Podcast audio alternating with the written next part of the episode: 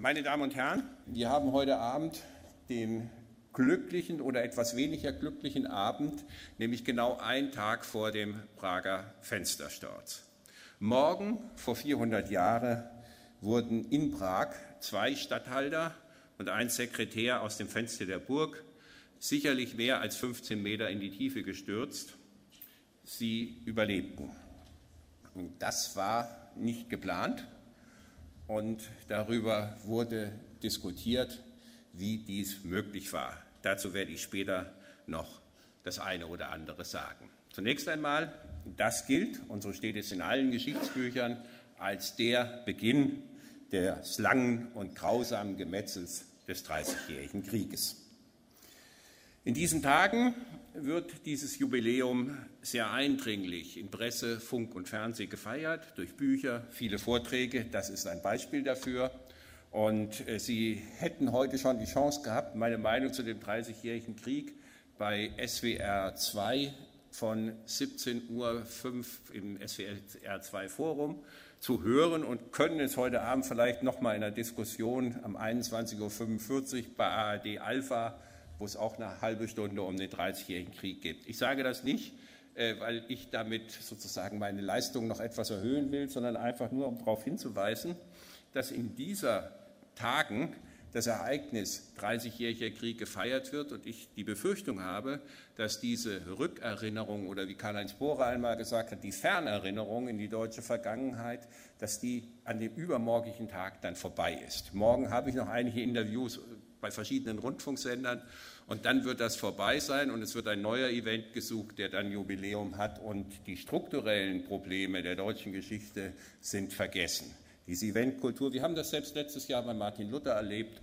und Martin Luther ist nun, gehört nun sicherlich auch für alle zur deutschen Geschichte, so steht es auch in allen Geschichtsbüchern. Dennoch, eins, der Hype, wenn er vorbei ist, ist es dann auch erst einmal vorbei. Was macht nun den Dreißigjährigen Krieg so spannend aus meiner Sicht? So spannend, ähm, dass man vielleicht auch über den Tag hinaus davon reden könnte oder über ihn nachdenken könnte.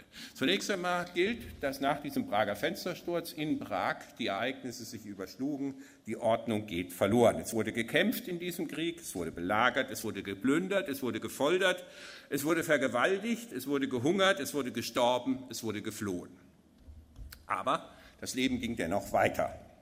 Es musste gesät werden und das weiß jeder Bauer, sonst kann man im nächsten Jahr nichts ernten. Und wenn es nichts mehr zu ernten oder nichts zu ernten da ist, dann ist auch für die Soldaten sozusagen Hungersnot angesagt, denn auch die Soldaten wollen leben und sie müssen in irgendeiner Weise bei allem, was sie während des Krieges tun und was den Bauern nicht gefällt, dafür sorgen, dass im nächsten Jahr eben noch was zu ernten da ist.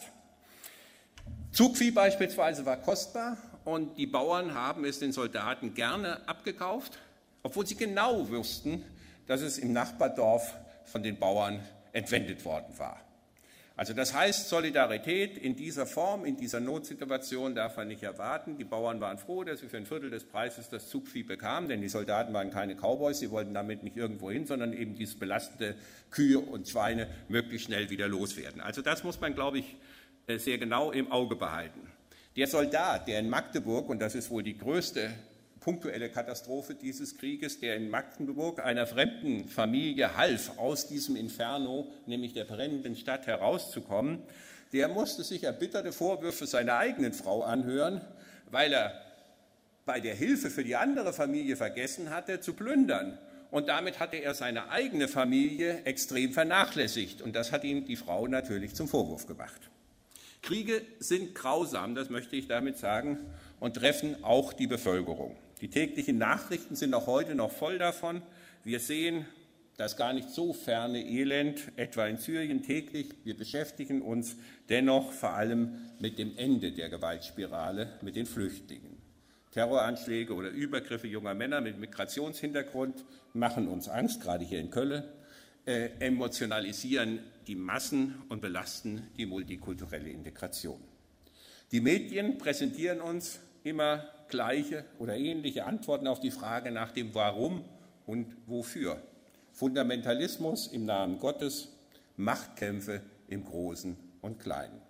Die sogenannten Gotteskrieger glaubten, dass Gott diese Gewalt, die sie ausübten will, um seine Ziele durchzusetzen.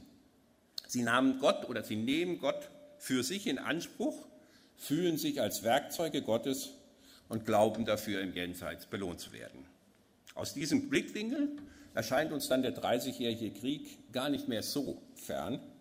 Gekämpft wurde auch damals für und im Namen Gottes, für den einzig wahren Glauben und wie immer um die Macht. Die Menschen glaubten tatsächlich, Gottes Wille zu vollziehen. Die Pfarrer boten wenig Trost, sie verwiesen immer wieder auf biblische Analogien und ein Ob der vielen Sünden der Menschen äh, Gott, der Buße und Reue forderte und mit dem, was an Buße und Reue geleistet worden war, nicht zufrieden war. Mir geht es heute Abend, dies vorweg, nicht primär um die Schlachten, die Strategien der Feldherren, die Winkelzüge der Politik und auch nicht um die Nacherzählung oder nicht primär um die Nacherzählung des Leids und Elends. All dies ist wichtig, wird in meinem Buch Die Reiter der Apokalypse ausgiebig dargestellt. Was uns heute noch an diesem Krieg interessiert oder interessieren sollte, sind die Ursachen, die Gründe für die lange Dauer und die Kompromisse, die für den Frieden einzugehen waren. Die gängige Kriegserzählung erklärt gleich zunächst einmal eine Eieruhr. Eine sich stetig zuspitzende Krise führt zur Engstelle 1618 und eben wenn diese Engstelle durchbrochen ist, dann kann sich der Krieg entfalten. Sie kennen das, der Sand strömt wieder nach allen Richtungen aus. Die Quellen bieten ein etwas anderes Bild. Sie dokumentieren eigentlich zwei primäre Motive. Einen Kampf für die Freiheit und, ich hatte es schon angedeutet, die unbändige Angst vor den Strafen Gottes. Sie zeigen auch, dass alle Friedensbemühungen so lange vergeblich waren, solange die Akteure noch glaubten oder zumindest vorgaben, Gottes Wille zu vollziehen. Irgendwann aber verbraucht sich auch das Strafgericht Gottes. Es folgte der Wandel zur Vernunft, der Gott von dem irdischen Kampfplatz verdrängte und einen Frieden, der genial war, als Menschenwerk ermöglichte. Ich möchte heute Abend erstens zeigen, äh, welche Bedeutung der geglaubte Wille Gottes für die Menschen in diesem Krieg besaß. Zweitens möchte ich, der Titel kündigt das auch an, den Westfälischen Frieden als Menschenwerk vorstellen. Und drittens abschließend die These von diesem Krieg als Urkatastrophe der Deutschen noch kurz relativieren. Ich komme damit zu meinem ersten Punkt, dem spektakulären Prager Fenstersturz der ein gewaltiges Medienereignis war. Das ist eine fast zeitgenössische Illustration aus dem Jahre 1635. Die protestantischen böhmischen Stände kämpften für die Freiheit ihres Glaubens und sie kämpften auch und gleichrangig für die Unabhängigkeit der böhmischen Nation. Beide sahen sie durch ihren neuen König Ferdinand II. sehr bedroht. Spektakuliert wurde natürlich schon von den Zeitgenossen, warum die Grafen Slavata und Martinitz sowie ein Sekretär den tiefen Fall überlebten. Sie sehen, wie die hier aus dem Fenster der Prager Burg am Ratschin geworfen werden sind. Es ging also von Anfang an um die Deutungshoheit über diesen Fenstersturz, der schon damals sehr spektakulär auch in den zeitgenössischen Medien, also vor allen Dingen in den Flugschriften, aufgearbeitet wurde. Die Protestanten verwiesen darauf, dass man an der Mauer, die etwas schräg angeschrägt unten ist, abgerutscht sei, dann in den auch schrägen Hang gefallen sei. Also das habe den Aufprall gebremst. Darüber hinaus Müll, Morast im Burggraben, in den sie gefallen sind. Also aus protestantischer Sicht ein weicher Fall. Und äh, auf die langen Luftpolster angeblich gebildet habenden Mäntel, denn die sind mit Mänteln aus dem Fenster geworfen worden. Ich empfehle das nicht zu überprüfen, ob das funktioniert. Diese rationale Erklärung überzeugte nicht alle, selbstverständlich nicht. Und für Katholiken konnte es da überhaupt keinen Zweifel geben, dass der Ausgang dieses Falls ein göttliches Zeichen war. Als Dank und Erinnerung äh, stiftete der Graf Slavata dieses Motivbild, was Sie dort sehen, das die Rettung durch die Caritas also die als Caritas dargestellte Maria zeigt. Engel geleiten die drei Opfer sicher zu Boden. Gott hatte sich damit aus dieser Sicht gegen den dreisten Aufruhr der Protestanten in Böhmen gewandt. Ungehorsam, Rebellion. Äh, am 23. Mai, also morgen vor 400 Jahren, begann eben nicht nur der Dreißigjährige Krieg, es begann auch ein extrem erbittert geführter medialer Deutungskampf, der Gott für die eigene Sache zu gewinnen suchte. Während sich der Konflikt in den nächsten Monaten zum Krieg, zum veritablen Krieg um Böhmen ausweitete, blickten die Menschen im Herbst 1618 voller Panik an den Abendhimmel. Dort war ein hell leuchtender Komet erschienen, ein göttliches Zeichen, ein Menetekel, die Kometen störten die kosmische Harmonie und sie gelten seit dem Altertum als Unheilspräger. Eine dieser Flugschriften schreibt, das Chaos am Firmament sei kein bloßes Naturschauspiel. Niemals ein Komet hat gebrannt, der nicht schadete Leute, Stadt und Land. Gott war ganz offensichtlich ihrer Sünden überdrüssig. Er hatte auf seine Tafel geschrieben und er drohte nun härtere Strafen an. Die lutherischen Pfarrer, die ohnehin vor dem Krieg schon ständig die Bußposaune geblasen hatten, glaubten nun, äh, die Menschen daran erinnern zu müssen, dass es ernst sei. Gottes bisherige Strafen, Missernten durch die kleine Eiszeit, die etwa um 1560 einsetzt und infolgedessen auch Hungersnöte und eben dann auch eine jetzt gerade 1618, 19 von einer latenten in eine Hyperinflation übergehende Geldentwertung, die nahm man zur Kenntnis und selbstverständlich addierte man den Krieg dazu und äh, alles das zusammen ergab natürlich ein eindeutiges Bild. Mit dem Kometen kündigte Gott härtere Strafen an. Und jetzt war eben, nachdem man den Schweifstern noch mit dem Krieg in Verbindung gebracht hatte, äh, lag es natürlich nahe, die apokalyptische Trias aufzurufen. Das gleichzeitige Auftauchen von Krieg, von Seuchen, von Teuerung verhieß eine lange Leidenszeit und wohl auch das jüngste Gericht und damit das Ende der Welt. Ja, halt, das ist das, was wir den Kometen, eine Flugschrift mit dem wirklich übergroßen Kometen und das ist äh, die, das Bild, was wir jetzt brauchen. Dieser Helwig Dart, der äh, hier aufgezeichnete, predigte nämlich am zweiten Advent 1618 über Kometen. Das ist ein Beispiel. Es gibt 130 Flugschriften über diesen Kometen. Das zeigt in etwa, das sind mehr als über den Frager Fenstersturz als Einzelereignis. Das zeigt auch die Bedeutung dieses Kometen. Äh, der war Superintendent äh, an der evangelischen deutschen Kirche St. Salvator in der Prager Altstadt. Und er wollte die armen Sünder in ihrer Not nicht alleine lassen und nicht schweigen, wie er selber schreibt, wenn Gott vom Himmel herab predige. Eindringlicher denn je mahnte er die armen Sünder zur Reue, zur Umkehr, zur Buße. Gott stimmte die Gläubigen auf die göttlichen Strafen und auf das jüngste Gericht ein. Und er machte das sehr klug. Kometen unterlegen wie alle Erscheinungen auch dann der göttlichen Allmacht, wenn sie natürlichen Ursprungs seien. Sie hätten stets Strafen und Plagen angekündigt und das gelte auch diesmal. Gott zeige den Menschen die Route, wie sie es selber gegenüber unartigen Kindern täten. Jeder sehe die Not und das Ungemach, das die Feinde des wahren Glaubens in Böhmen verursachten.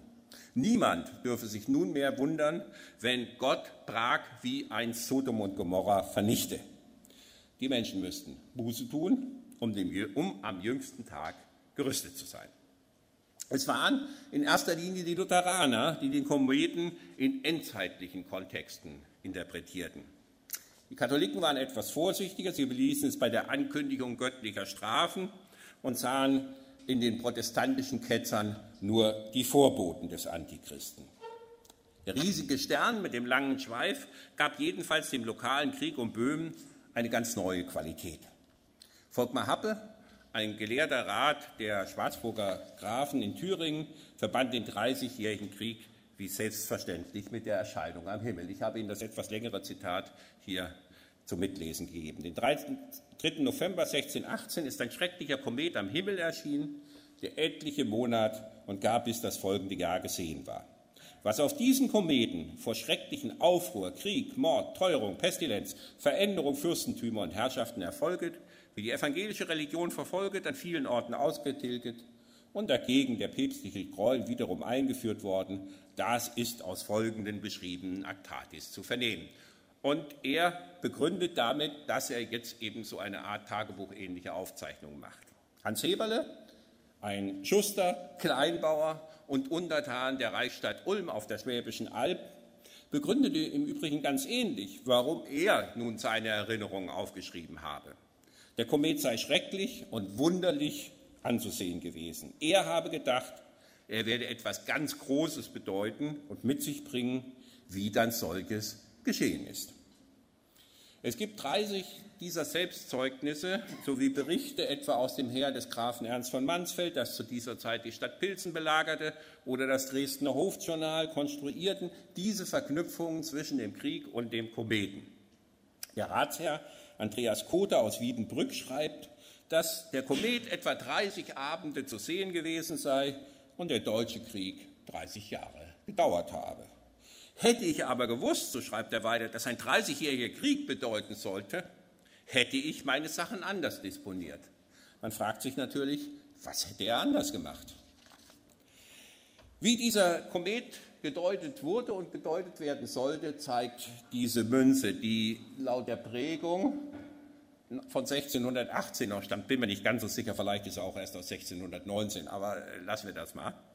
Auf der Vorderseite dominiert ein Sarg, das sehen Sie hier, äh, auf dem ein Schwert und ein Helm liegen. Davor findet sich ein aufgeschlagenes Buch, die Bibel natürlich, daneben ein abgestorbener Baum und am Himmel leuchtet der Komet, auf den es hier ankommt. Ähm, die Umschrift Bedrohung eines Kometen, können Sie lesen, drückt die Untergangsstimmung aus. Auf der Rückseite steht, Gott gebe, dass uns der Kometstern Besserung unseres Lebens lernt, 1618. Im Wissen um den Fortgang des Krieges und die Niederlage Friedrichs V., des Winterkönigs von der Pfalz in der Schlacht der, äh, am Weißen Berg 1620 berichtete das Theatrum Europäum, das ist so eine Art zeitgenössisches, so eine Art Journal mit mehr oder weniger zeitgenössischen Berichten zum Tagesgeschehen, ähm, jeweils in dicken Folianten von 800 und mehr Seiten zusammengebunden und über die Zeit von 1620 äh, von 1618, 20 wird in dem Band, der 1635 erschienen ist, berichtet. Dort gibt es auch ein Bild, nämlich dieses. Der Bericht wird von diesem Stich eines Kometen über dem Heidelberger Schloss untermauert.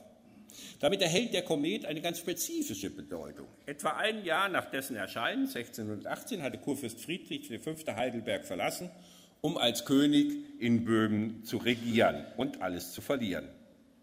Der Komet hatte damit nicht nur alle Sünder im Allgemeinen, sondern auch denjenigen gewarnt, der zunächst durch seinen fatalen Griff nach der Macht, wie man sagte, in Prag für diesen Krieg verantwortlich war. Und 1635 hatte der Krieg mittlerweile schon 17 Jahre gedauert. Der geschweifte Stern, den jeder gesehen hatte, an den in Predigten, Flugschriften und mit eigens verordneten Bußtagen erinnert wurde, blieb wegen des Krieges und wegen dieser fatalen Folgen im Langzeitgedächtnis haften. Es gibt Berichte aus dem 18. Jahrhundert, wo angebliche Zeitzeugen, auch das extrem unwahrscheinlich, die müssten dann so 118 Jahre etwa alt geworden sein, äh, berichten, dass sie als kleines Kind gesehen hätten, wie die Leute alle zum Himmel geblickt hätten, voller Angst und Panik. Ähm, sie kannten das mit Sicherheit nur aus Erzählungen, aber immerhin, der Komet und die Verbindung mit dem Beginn des Krieges war noch da. Die Christen wussten, dass nach der Offenbarung des Johannes, ähm, nachdem das Lamm Gottes, das eben nur das Buch mit den sieben Siegeln äh, öffnen konnte, die vier Reiter der Apokalypse erschienen. Der erste hatte einen Bogen, saß auf einem Pferd, ähm, ähm, einen Schimmel, das ist wichtig, denn das ist eigentlich der Edle, der den Schimmel reitet in allen Schlachten. Wenn Sie Schlachtenbilder sehen, der Feldherr hat im Regelfall Napoleons übrigens auch immer wieder dargestellt mit einem Schimmel. Das saß auf einem Schimmel. Er erhielt die Krone und das heißt, er war ausgesandt, um zu siegen. Der zweite kam auf einem feuerroten Ross. Er wurde mit einem Schwert und der Macht begabt, den Frieden zu brechen, damit sich die Menschen gegenseitig umbrächten. Originaltext Offenbarung des Johannes. Die dritte Gestalt auf einem Rappen erhielt eine Waage, die eben für Teuerung steht und für die, Nord, die Not, also auch Hunger vor allen Dingen, sorgen sollte. Zum Schluss kommt ein fahles Pferd, geritten vom Tod, dem die Hölle folgt. Er, der Vierte, erhielt die Macht, den vierten Teil der Menschen mit Schwert, mit Hunger und Pest und durch wilde Tiere zu töten. Die folgenden Traumgebilde bis zum jüngsten Gericht in dieser Offenbarung des Johannes sehen keinen Rückruf dieser Reiter vor. Waren sie losgelassen, war das Ende ganz offensichtlich unabwendbar.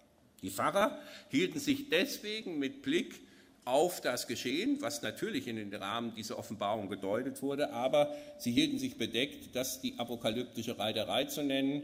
Äh, sie sprachen lieber von Gottes Strafen und von der sogenannten apokalyptischen Trias, die es in der Bibel eigentlich gar nicht gibt, aber die offen lässt. Denn die Pfarrer waren daran interessiert, den Kometen als Disziplinierungsmittel zu nutzen. Und wenn das Ende ohnehin unabwendbar ist, dann ist das mit dem Disziplinierungsmittel etwas schwieriger. Die armen Sünder gerieten aber dadurch in ein großes Dilemma. Sie durften Gott nicht versuchen, indem sie nichts taten, keine Vorsorge trafen und den Krieg über sich ergehen ließen.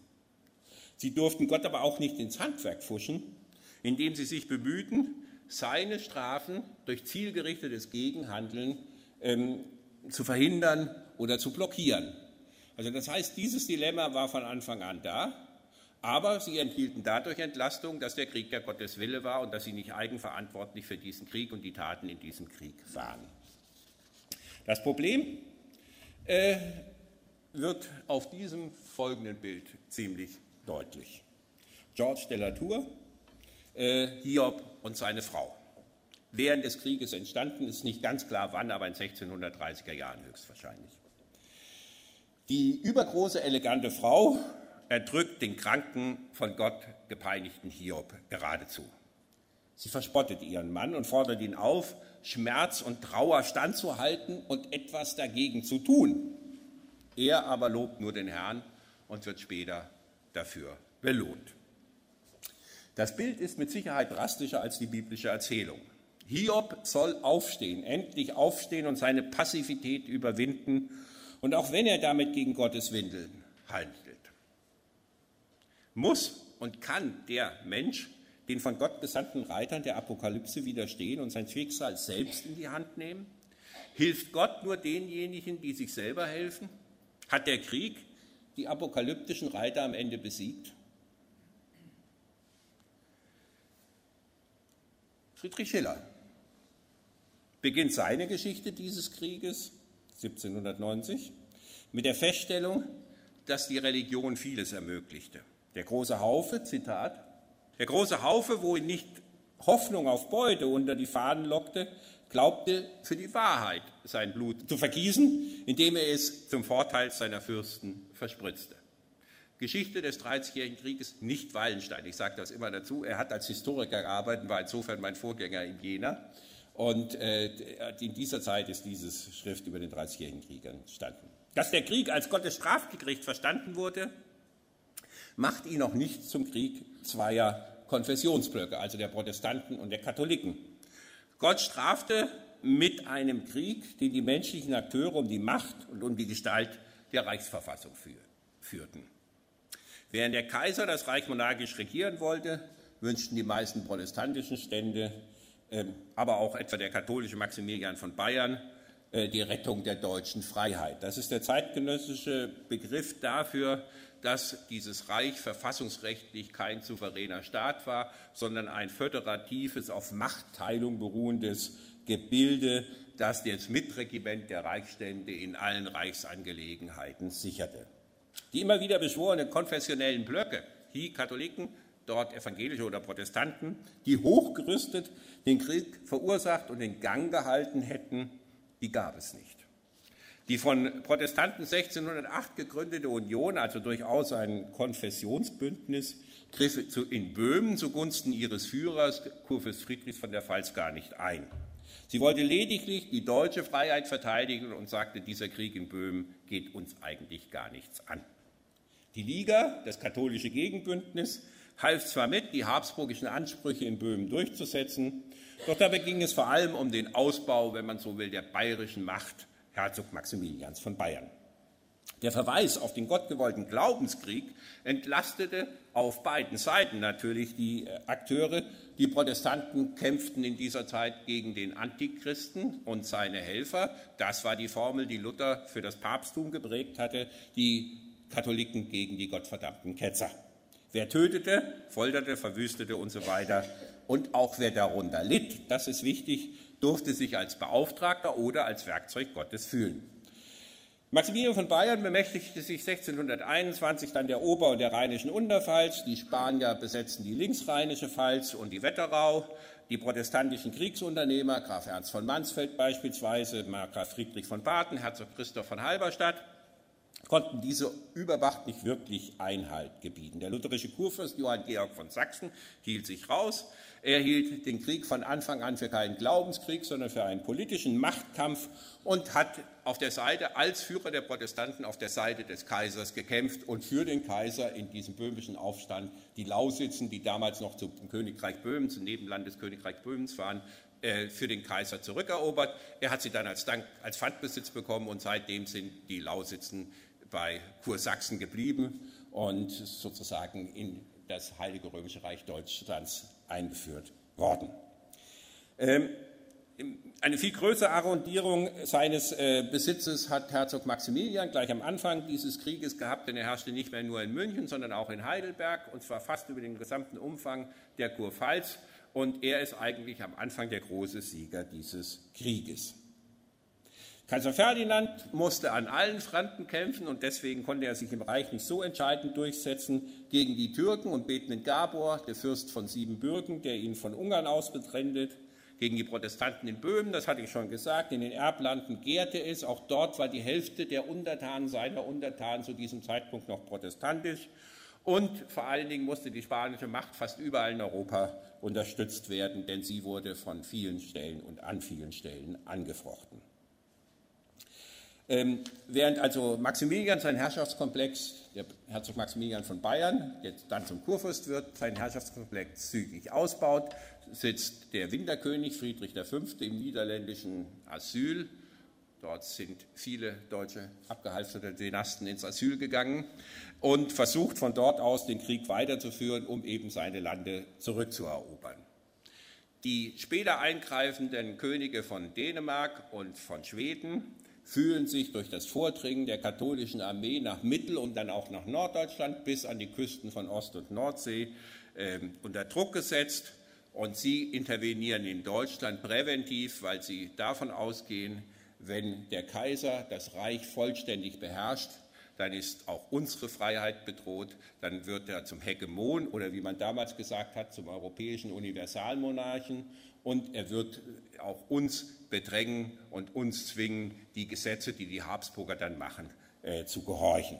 Also es geht darum, und das ist das Ziel des Eingreifens der Dänen, der Schweden und dann später auch der Franzosen, die deutsche Freiheit wiederherzustellen, nämlich die deutsche Freiheit deswegen wiederherzustellen, die Mitbestimmung der Reichsstände, damit die eigene Sicherheit nicht weiter von einem zentral regierenden Kaiser bedroht werden kann. Der englische König, um dieses Panoramabild ein bisschen abzurunden, wollte vermitteln, wie auch der Kurfürst von Sachsen. Das funktionierte nicht. Und Paris, das ist, oder Frankreich, das ist immer äh, die, sozusagen die ganz große Ausnahme. Katholische Macht, die im Inneren den katholischen Glauben gegen die Hugenotten zu diesem Zeitpunkt mit aller Gewalt durchsetzt, ist in Deutschland, greift in Deutschland eher auf Seiten der Protestanten aus. Schon das allein widerspricht dieser These von einem Konfessionskrieg zweier Blöcke. Ähm, und der Ferdinand II., der Kaiser, tut alles, um sozusagen die Angst vor ihm und auch das Bild, was die Protestanten von ihm zeichnen, als Selbstbild zu übernehmen. Sie sehen ihn hier mit seinem monarchischen Anspruch hoch zu Ross als Sieger über alle seine Feinde. Und mit dem Restitutionsedikt von 1629, also eine kaiserliche Verordnung, die besagte, dass alles, was nach 1552 evangelisch geworden war, an die Katholiken zurückzugeben sei. Ähm, mit dem Edikt traf er die Protestanten bis ins Mark.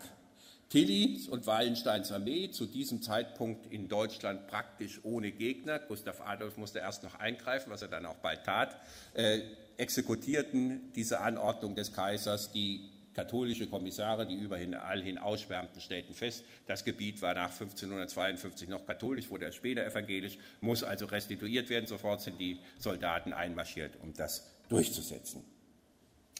1630 ist diese sozusagen Dominanz mit einem Schlag vorbei, aus zwei Gründen. Zum einen hat Kurfürst, nun Kurfürst Maximilian von Bayern gesehen, dass Ferdinand II. mit dem Restitutionsedikt übermächtig werden könnte und die Reichsstände tatsächlich an die Wand spielen könnte.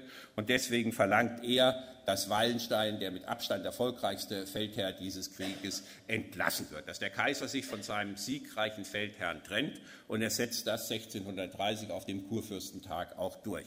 Fast zur gleichen Zeit oder fast auf den Tag genau, zum gleichen Zeitpunkt äh, interveniert Gustav Adolf im Reich, nämlich er landet in Usedom mit einer Armee von immerhin 15.000 Mann etwa und versucht eben seine, die schwedischen Interessen, und die berichten sind durchaus imperial, sie richten sich äh, auf die Besitzung und auf die Herrschaft über den gesamten Ostseeraum, also auch an der südlichen Ostseeküste, also in Deutschland, darf sich keine große äh, Gegenmacht äh, festsetzen. Deswegen interveniert er keineswegs, um den Protestanten zu helfen, wie immer wieder kolportiert wird.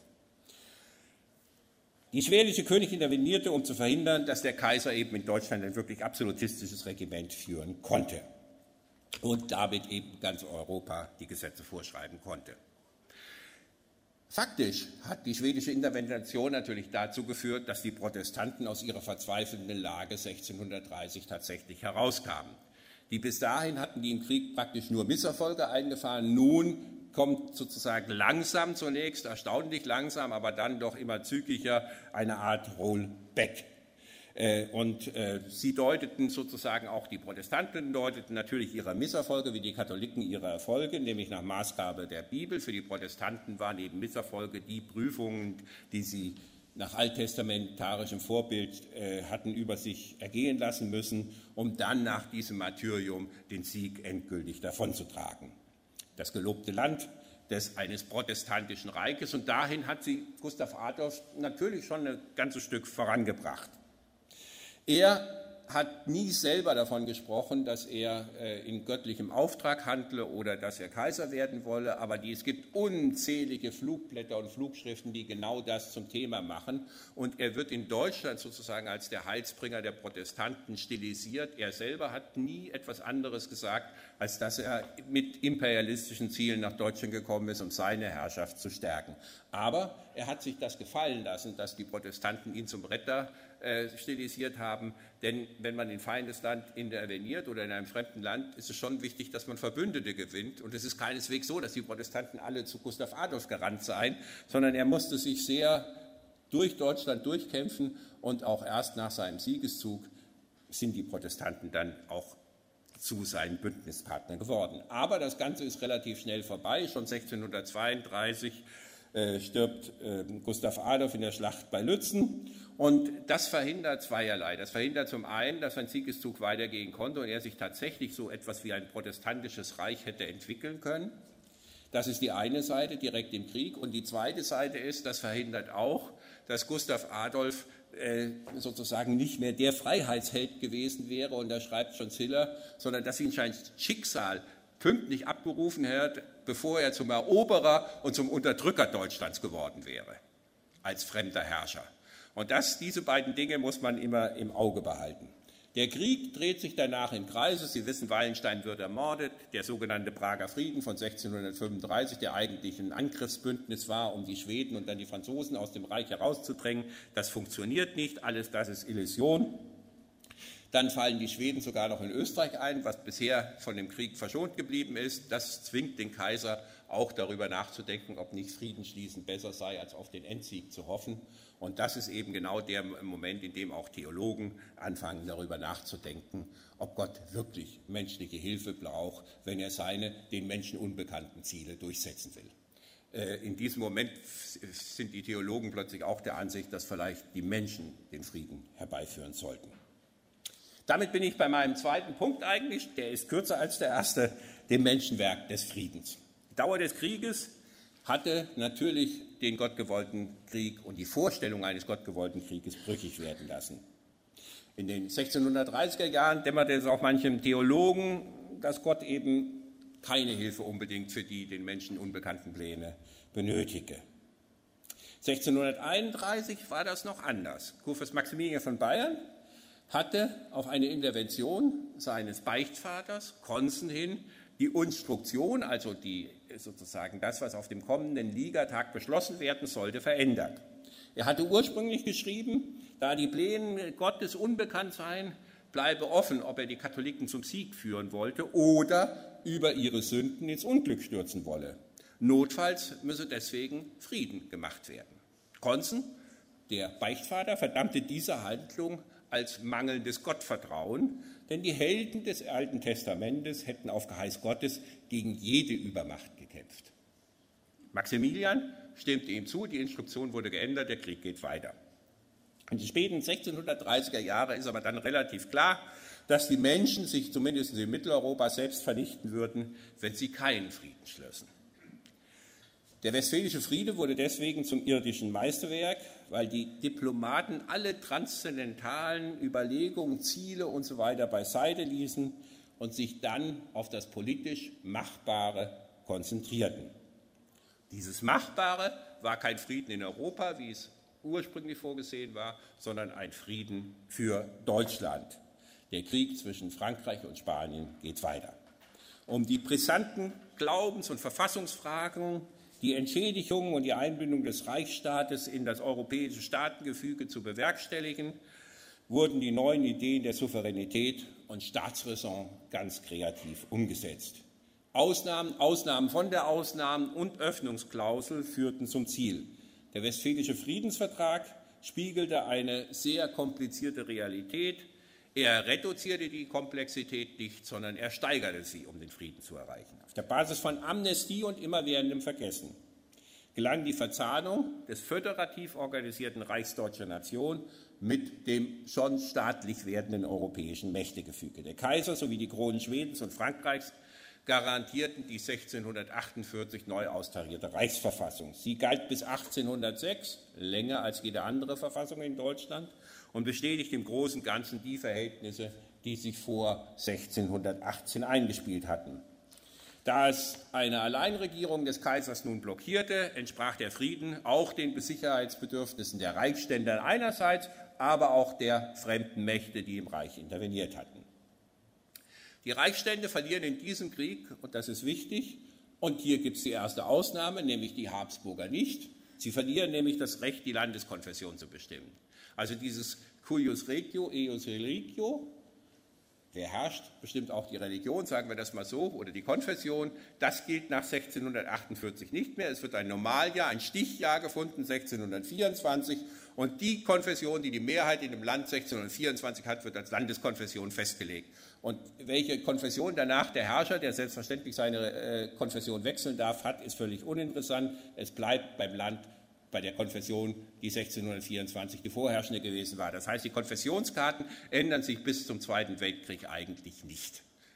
die von 1648 ist fast noch identisch mit der Konfessionskarte in Deutschland äh, bis zum Ende des Zweiten Weltkriegs. Festgelegt wird aber auch, dass alle anderen reichsrechtlich legitimierten Bekenntnisse eine Duldung garantiert bekommen. Das heißt, einen Bestandsschutz.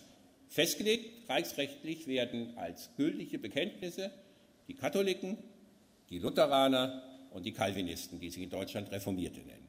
Auch die Gläubigen einer 1624 in einem Land nicht vorhandenen Konfession mussten geduldet werden. Sie durften allerdings, nur die, die 1624 nicht da waren. Sie durften nach einer Ankündigung von drei bis fünf Jahren allerdings ausgewiesen werden.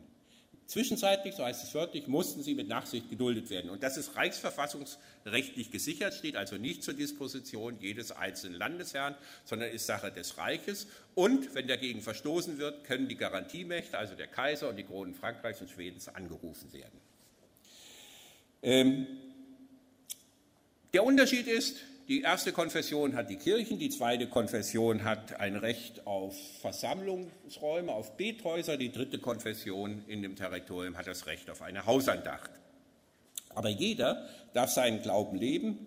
Die Kinder in Nachbarterritorien ihres ihres Glaubens in die Schule schicken oder von Privatlehrern unterrichten lassen. Er muss den offiziellen Gottesdienst nicht besuchen, das sind alles Neuerungen. Er durfte nicht aus Gesellschaften von Kaufleuten, das gilt hier in Köln, hat es auch dann Verfahren gegeben, oder Zünften, Erbengemeinschaften, Spitälern oder ganz wichtig von öffentlichen Begräbnissen ausgeschlossen werden. Also alle mussten auf dem Friedhof beerdigt werden dürfen. Das ist entscheidend wichtig gewesen. Denjenigen, die ausgewiesen wurden, musste so eine Art polizeiliches Führungszeugnis ausgestellt werden, dass eben nicht der Verdacht aufkam, sie seien ausgewiesen worden, weil sie in irgendeiner Weise kriminell geworden seien, sondern es musste darin stehen, wie, wann sie geboren und so weiter, alles das, was wir heute auch aus dem Führungszeugnis kennen, und es musste der unbescholtene Lebenswandel bestätigt werden. Ungewöhnliche Reverse, Abzugsgebühren und so weiter waren verboten. Und das jetzt eine ganz besondere äh, Highlight dieses Friedensvertrages, den Ausgewiesenen stand es frei, ihren Besitz zu verkaufen oder durch einheimische Verwalter verwalten zu lassen. Und sie durften dann zur Aufsicht über ihr Vermögen jederzeit ohne Geleitsbriefe in das Territorium, aus dem sie ausgewiesen worden waren, wieder zurückkehren, um das zu beaufsichtigen. Solche Grund- und Freiheitsrechte, die ich Ihnen jetzt genannt habe, suchen in Europa zu diesem Zeitpunkt ihresgleichen. In Deutschland waren sie verfassungsrechtlich festgelegt. Sie entzogen sich der Dispositionsgewalt jedes einzelnen Landesherr, also der konnte die nicht einfach wegnehmen, dann konnten die Untertanen ihn am Reichsgericht verklagen und auf das Reichsgericht hatte er ja keine direkten Einwirkungen, also vor einem unabhängigen Gericht. Es ist insofern ein Mythos, der immer noch in deutschen Geschichtsbüchern herumschwebt, dass die Freiheit um Deutschland einen großen Bogen gemacht hätte und erst 1945 durch die Alliierten hierher gekommen sei. Schiller, der das wusste, der den Dreißigjährigen Krieg so insgesamt die Grundlage eines Freiheitskampfes gab, der schrieb, dass der Westfälische Friede sei das interessanteste und charaktervollste Werk der menschlichen Weisheit und Leidenschaft gewesen. 17. Jahrhundert, neue Prinzip der Staatsräson, äh, hatte den zweiten Reiter der Apokalypse, der den Frieden genommen hatte, vertrieben und mit ihm auch die beiden anderen, die Hunger und Seuchen und den Tod gebracht hatten. Staatsräson und Souveränität, also die rationalen Prinzipien einer irdischen Welt, begünstigten den ersten, den siegreichen Reiter auf dem weißen Pferd, also auf dem Schimmel. Er steht für den Frieden und durch oder die Durchsetzung des Friedens durch seine Herrschaft. Metaphorisch gesprochen gab es im Weiteren nicht einen, sondern viele Reiter auf weißen Pferden, nämlich die Herrscher in den einzelnen Ländern, die nebeneinander lagen. Sie mussten langsam lernen, sich gegenseitig zu akzeptieren und dafür verantwortlich zu fühlen, dass die anderen drei Reiter nicht losgelassen wurden oder möglichst wenig Schaden anrichten konnten.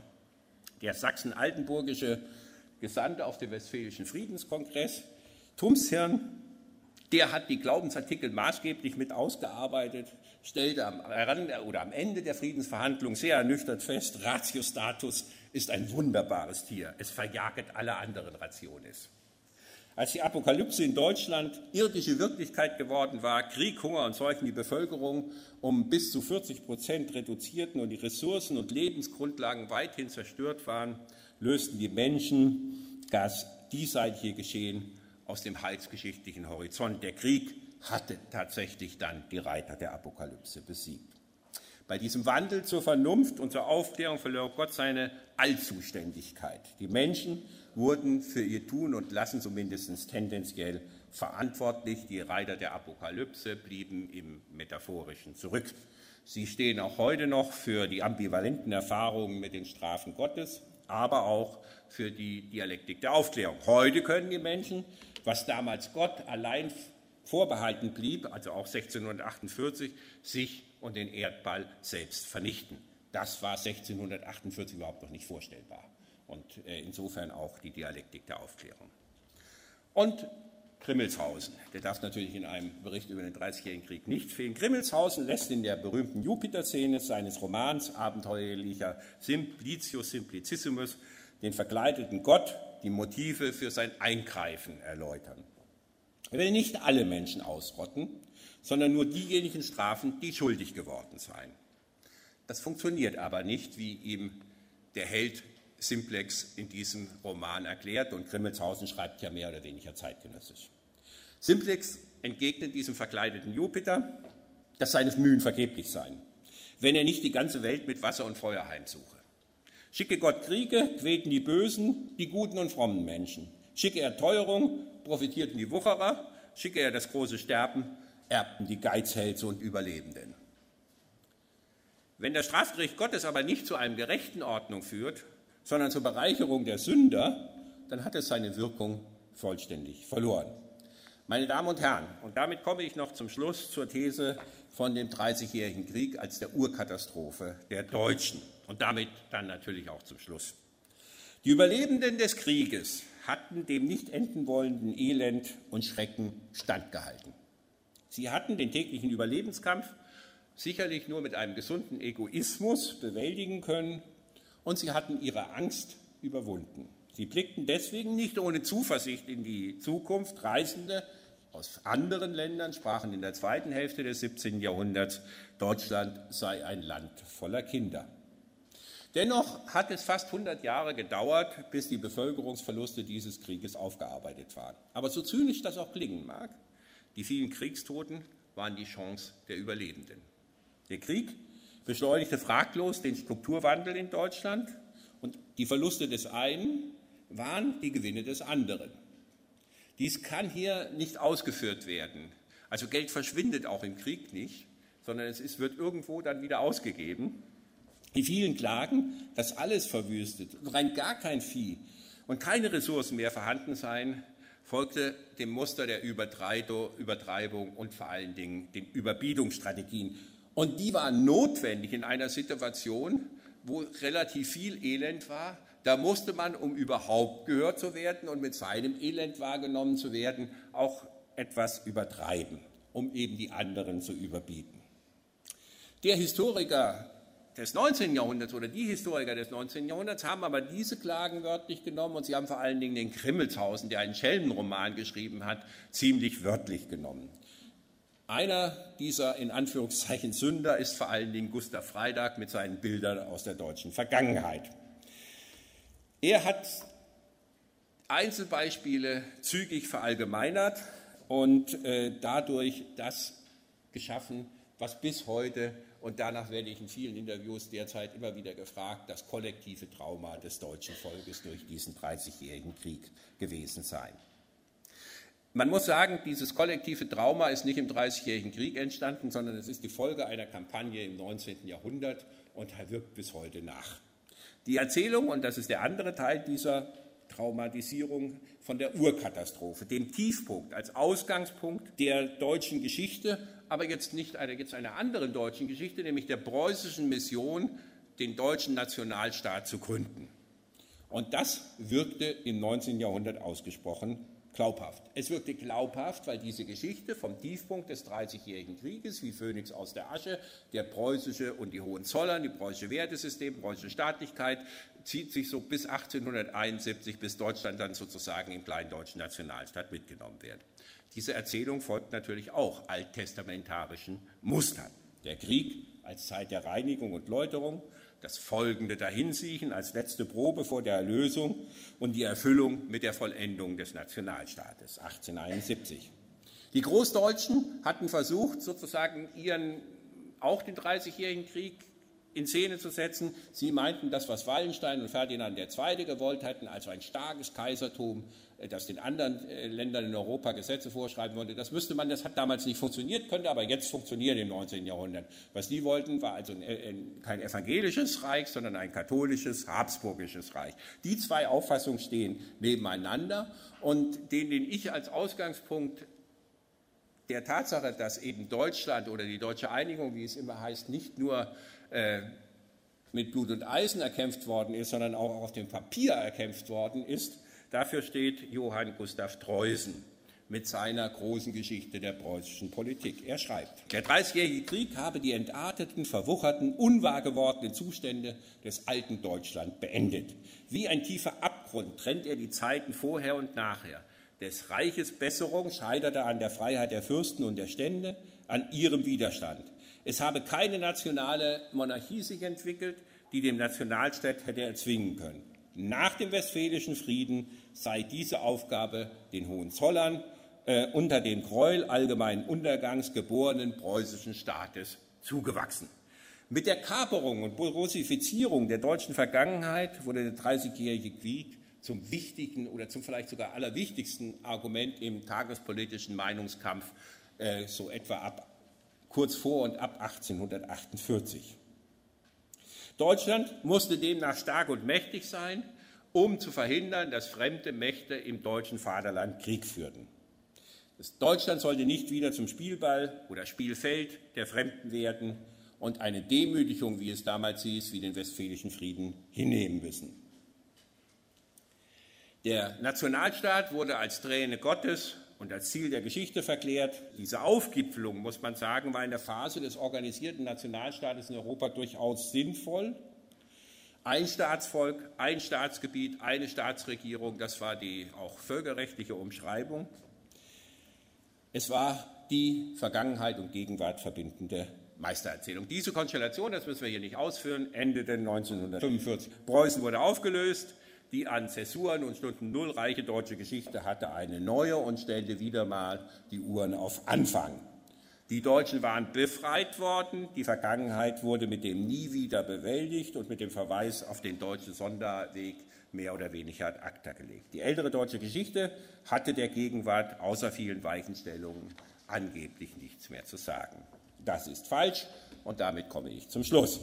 Sobald nicht mehr der mächtige und souveräne, sondern der nach oben und unten offene, in die Europäische Union eingebundene Nationalstaat zum Maßstab gemacht wird, gewinnen das Alte Reich und vor allen Dingen der Westfälische Frieden neue Attraktivität. Der Westfälische Frieden war das Grundgesetz des späten Alten Reiches, das die deutsche Freiheit gesichert hat. Dieser Reichsstaat verbindet eine ganze Menge mit der heutigen Staatlichkeit des 21. Jahrhunderts. Die horizontal föderative Machtteilung zwischen Ständen und dem Kaiser konstituierte das Reich als ein Gefüge komplementärer äh, Staat, Mehrebenen-Staatlichkeit, das den Zusammenhalt in der soziokulturellen Vielfalt einer föderativen Nation gewährleistete. Der Reichsstaat war strukturell nicht angriffsfähig, er wurde vom Kaiser nicht absolutistisch regiert und konnte deswegen im frühneuzeitlichen Europa auch den sonst üblichen Irrweg vermeiden, die nationale Identität an eine Konfession zu binden. Die Deutschen hatten also frühzeitig politische und kulturelle Pluralität kennen und ich hoffe auch schätzen gelernt. Darüber hinaus hatte der Westfälische Frieden individuelle Freiheitsrechte hervorgebracht, die für fast alle Deutschen galten und in Europa zu dieser Zeit ihres ohnegleichen waren. Es ist an der Zeit, sich endlich von der kleindeutschen Meistererzählung, vom Tiefpunkt zum Nationalstaat und von dem Sonderwegsmythos, der eigentlich nur die Vorzeichen umdreht, ansonsten aber alles beim Alten belassen hat, zu verabschieden. Nur dann kann dem Dreißigjährigen Krieg als einem gewaltigen, als einem als Gott gewollt ausgegebenen, selbstverständlich aber von Menschen verursachten Desaster und dem Westfälischen Frieden als einem genialen Menschenwerk ein angemessener Platz im Kontinuum der deutschen Geschichte zugewiesen werden. Ich danke Ihnen.